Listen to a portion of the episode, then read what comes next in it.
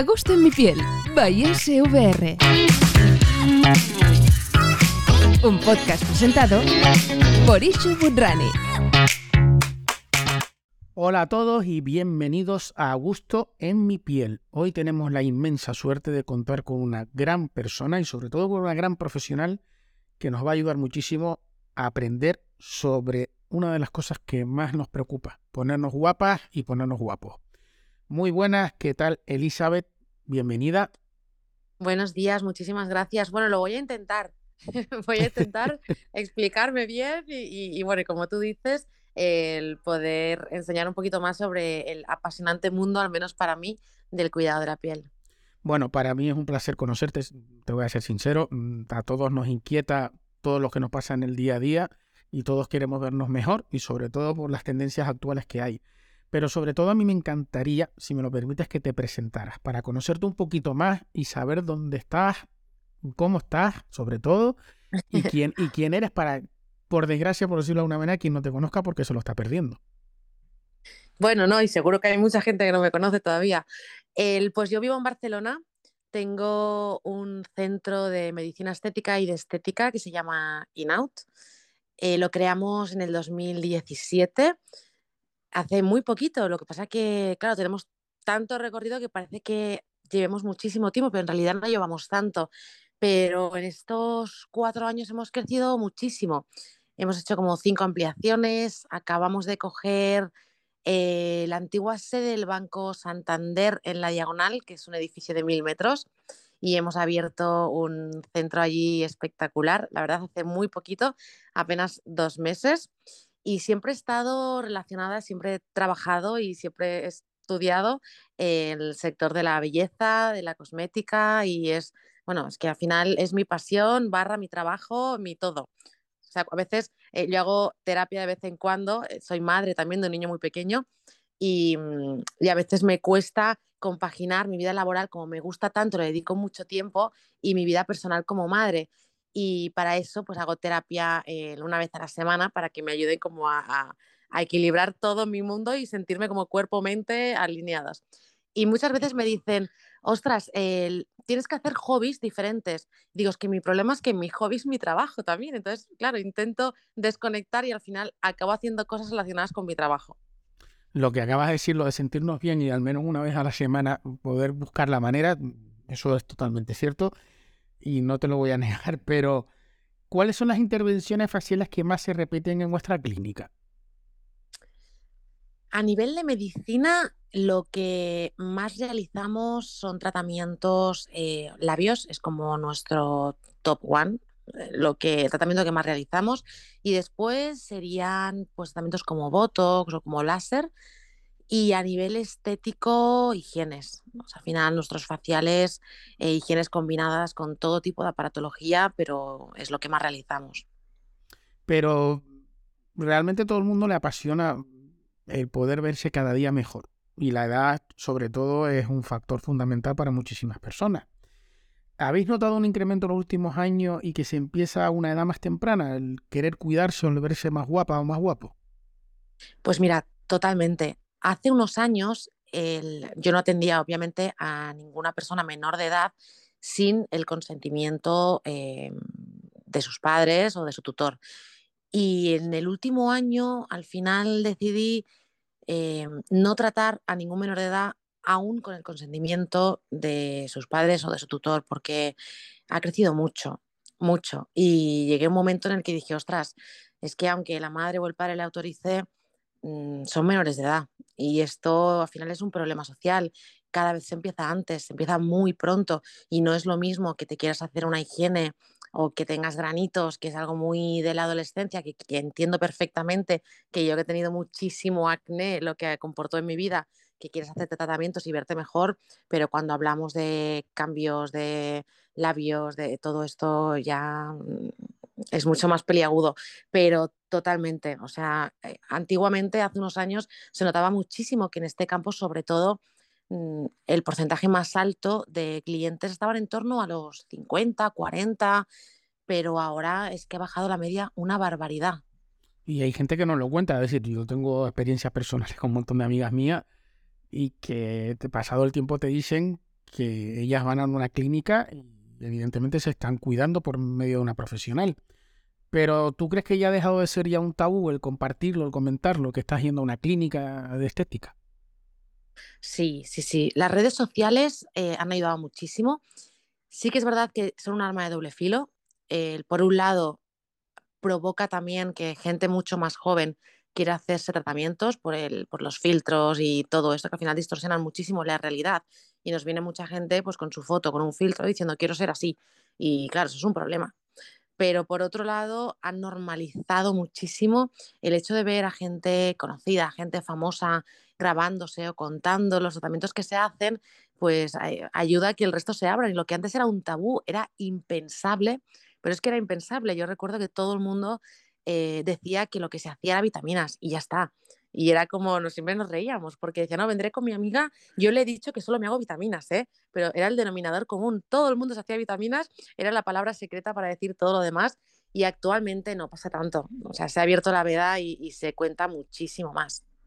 Es cierto, me consta por la profesión diaria eh, que hay muchas personas que en muchas patologías pues, quieren adelantarse a lo que pueda ocurrir. Y eso siempre mejora. ¿Ustedes de alguna manera recomendáis algún tipo de tratamiento antes y después de las intervenciones? Es decir, mm, imagino que no es lo mismo tratar una piel que ya se está cuidando de un principio a una piel que ya no se está cuidando desde un principio. Es decir, ¿ustedes recomendáis eh, o dais a los pacientes algún mm, tip para preparar y tratar la piel antes y después de las intervenciones? Sí, totalmente. O sea, yo creo que uno de los secretos de, nuestro éxito precisamente ha estado ahí. Nosotros hacemos un, cuidado 360, o sea, em, por mucho que te hagas tratamientos de medicina estética, si tú no te cuidas la piel, al final es una incongruencia, no sirve de nada. Y aunque vaya en mi contra, porque al final yo tengo un centro, pero esto lo, lo digo siempre, es incluso más importante el cuidado diario que tú te puedas hacer en casa porque es diario y es constante a que puntualmente vayas a un centro a ponerte botox o, vitaminas. Pero es, es muy compatible, es muy necesario el uno con el otro. Por eso nosotros tenemos tanto tratamiento estético y tanto tratamiento médico porque realmente casi siempre antes de empezar con el médico em, preparamos la piel con el estético y después eh, preparamos la piel con el cuidado en casa porque como he dicho es hasta más importante el cuidado diario y constante. Entonces de alguna manera u otra podemos decir que es sumamente importante el cuidado antes. Sí, sí, sí, antes y después para mantenerlo. Vale, entonces dicho esto quiero hacerte una pregunta que creo que es sumamente importante como intentar saber si de alguna manera un tratamiento cosmético post-intervención ayuda a alargar su efecto. Es decir, si hay algún activo en especial que sea más relevante a destacar dentro de esta situación en la cual te propongo. Es decir, una intervención post es decir, un tratamiento cosmético post-intervención si ayuda a alargar el defecto. Sí, Sí, sí, sí, sí, sí, totalmente. Pero es que de hecho, al final no hace falta que mirar a nuestro alrededor. Seguramente tenemos personas a nuestro alrededor que se cuidan muchísimo y es que al final se nota. O sea, si tú te cuidas la piel constantemente, se nota. Y si te haces un tratamiento y claro, depende del tratamiento. Cuando tratamos manchas, nosotros en, la clínica tenemos que dar sí o sí un tratamiento de despigmentantes y de cuidado en casa. Sí o sí. O sea, es que no es opcional si quieres un buen resultado. Si no tendrás un resultado a medias. Cuando tratamos acné lo mismo, cuando tratamos rosácea lo mismo, cuando tratamos lo que mm, sea lo que sea, tenemos que eh, adecuar la rutina eh, que te vaya a seguir haciendo ese efecto y a mejorarlo y a prolongarlo. Y si tuvieras que, de alguna manera, eh, destacar algún activo relevante, ¿cuál sería? Uf, ahí hay muchísimos, porque claro, según lo que quiera tratar, eh, me gustan unos u otros, pero quizá el más completo eh, para mí es el retinol, porque al final me saca de un apuro y me vale tanto para una piel madura como para unas manchas, como para un acné, como para unas marcas, y me es, es el más versátil pero realmente ahí, ahí me complico, ¿eh? una pregunta complicada porque, porque hay activos que son espectaculares, me encantan. Bueno, pues te lo voy a poner más difícil todavía. Ponnos algunos ejemplos de intervención y tratamiento posterior. Vale, por ejemplo, si hacemos tratamientos, voy a decir antiedad, aunque odio esta palabra, no me gusta nada, pero me, me siento obligada a decirlo porque está tan popularizada que la gente lo entiende así entiende como tratamientos antiedad o cremas antiedad, aunque eso deberíamos ir cambiando la sociedad y quitar ese nombre que es horrible. Pero bueno, eh, si hacemos tratamientos eh, para una piel más madura, sí o sí tiene que tener un combinado de, retinol por la noche con vitamina C y protección solar por la mañana. O sea, este combinado de tres es espectacular y, y se nota una barbaridad. O sea, lo que nosotros le podamos hacer más que cada día se vaya cuidando con esos activos, al final los resultados son espectaculares.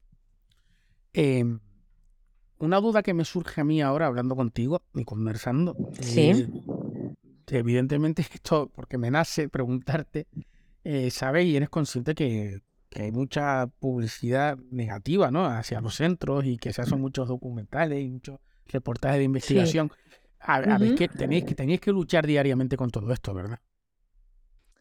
Sí, también es verdad que nuestro sector es un sector que ha sido complicado, es decir, em, hay muchas veces que tenemos que tener mucho cuidado con las cosas que decimos o que unos masajes y unas cremitas no te van a quitar según qué cosas y hay que ser realistas. Y somos populares, más antiguamente, la cosa ha cambiado mucho, ¿eh? por poner una imagen de una modelo Mm, de 50 kilos y al lado una máquina de tratamiento corporal y hablar de que le estamos quitando la grasa o la celulitis. Eh, poner una imagen de una piel perfecta con un Photoshop que te mueres y, poner al lado tratamientos antiacné. Al final eh, se ha jugado mucho a este sector con esto, entonces es normal que, eso genere mucha desconfianza. Pero creo que esas imágenes de, la estética de hace años que, que tiraban mucho por ahí, eh, de, mucho Photoshop y de mucha, eh, pues me voy a meter en un lío, pero al final es así, de mucha mentira para vender, cada vez va cambiando, las redes sociales hace que nos abramos muchísimo, que estemos mostrando constantemente nuestras realidades, nuestros tratamientos, nuestros protocolos de tratamientos, eh, los resultados que tenemos y, y, al final esa manera de exponerte evita todo, bueno, todos esos problemas que habían antes, que al estar mucho más ocultos y solamente usar imágenes de Photoshop, pues podías engañar más. Ahora, eh, normalmente todo el mundo tenemos que estar mostrando nuestros resultados y, ahí no hay trampa ni cartón. ahí si los tienes, los tienes y si no, no los tienes. Bueno, eh, voy a ser un poco egoísta y antes de entrar en tu piel y hacerte preguntas sobre ti y conocerte un poquito más, eh, mm, siempre los chicos queremos vernos guapos y siempre quieres que una chica se fije en ti. Los chicos también se cuidan, ¿verdad? Uf, y cada vez más. O sea, hay dos cosas a destacar bajo mi punto de vista o bajo mi experiencia al menos de lo que yo he vivido con el crecimiento de este sector y es lo primero que has dicho, que cada vez se empieza antes, que ahora hay un público a partir de los 20 em, que se hace muchísimos tratamientos y luego la entrada del hombre. O sea, la entrada del hombre hace tiempo como mucho te venía eh, cogido por la oreja de su mujer, ahí te lo traía obligado casi y te decía, mira, hazle lo que sea, que me, ha costado la vida y hazle de todo porque por una vez que lo traigo, mm, aprovecha. Y el pobre estaba ahí que decía, bueno, bueno, a ver qué me vas a hacer. Venía obligado y no quería. Ahora no, no es así. Ahora vienen con su propio pie queriendo y, y tenemos un porcentaje de hombre nosotros, hombre, obviamente sigue ganando por goleada la mujer, pero, pero cuidado, que, va creciendo año tras año. Bueno, pues por lo menos me siento satisfecho que las los, los, pensamientos que tengo de hacer cosas no va a ir en vano. Bueno, dicho esto, eh, cuéntanos un poco sobre ti y vamos a entrar dentro de tu piel. Un fin de semana ideal. Uf, un fin de semana. Eso va cambiando según el momento de mi vida. Ahora mismo mi fin de semana ideal sería en mi casa con mi hijo. Como no tengo tiempo y estoy viajando tanto, em, es lo que para mí sería ideal. Hace un tiempo que estábamos en casa, pues hubiera sido un viaje espectacular, ¿no? Pero ahora fíjate que, lo que para mí es ideal es poder estar un fin de semana entero en casa sin tener eh, que salir o sin tener que estar fuera de viaje o, sin responsabilidades. Eso es un sueño. Bueno, eh, si te pregunto por un libro. Pues mira, por un libro, o sea, obviamente tengo el libro que, me parece más espectacular que he leído en mi vida, que son Los Pilares de la Tierra.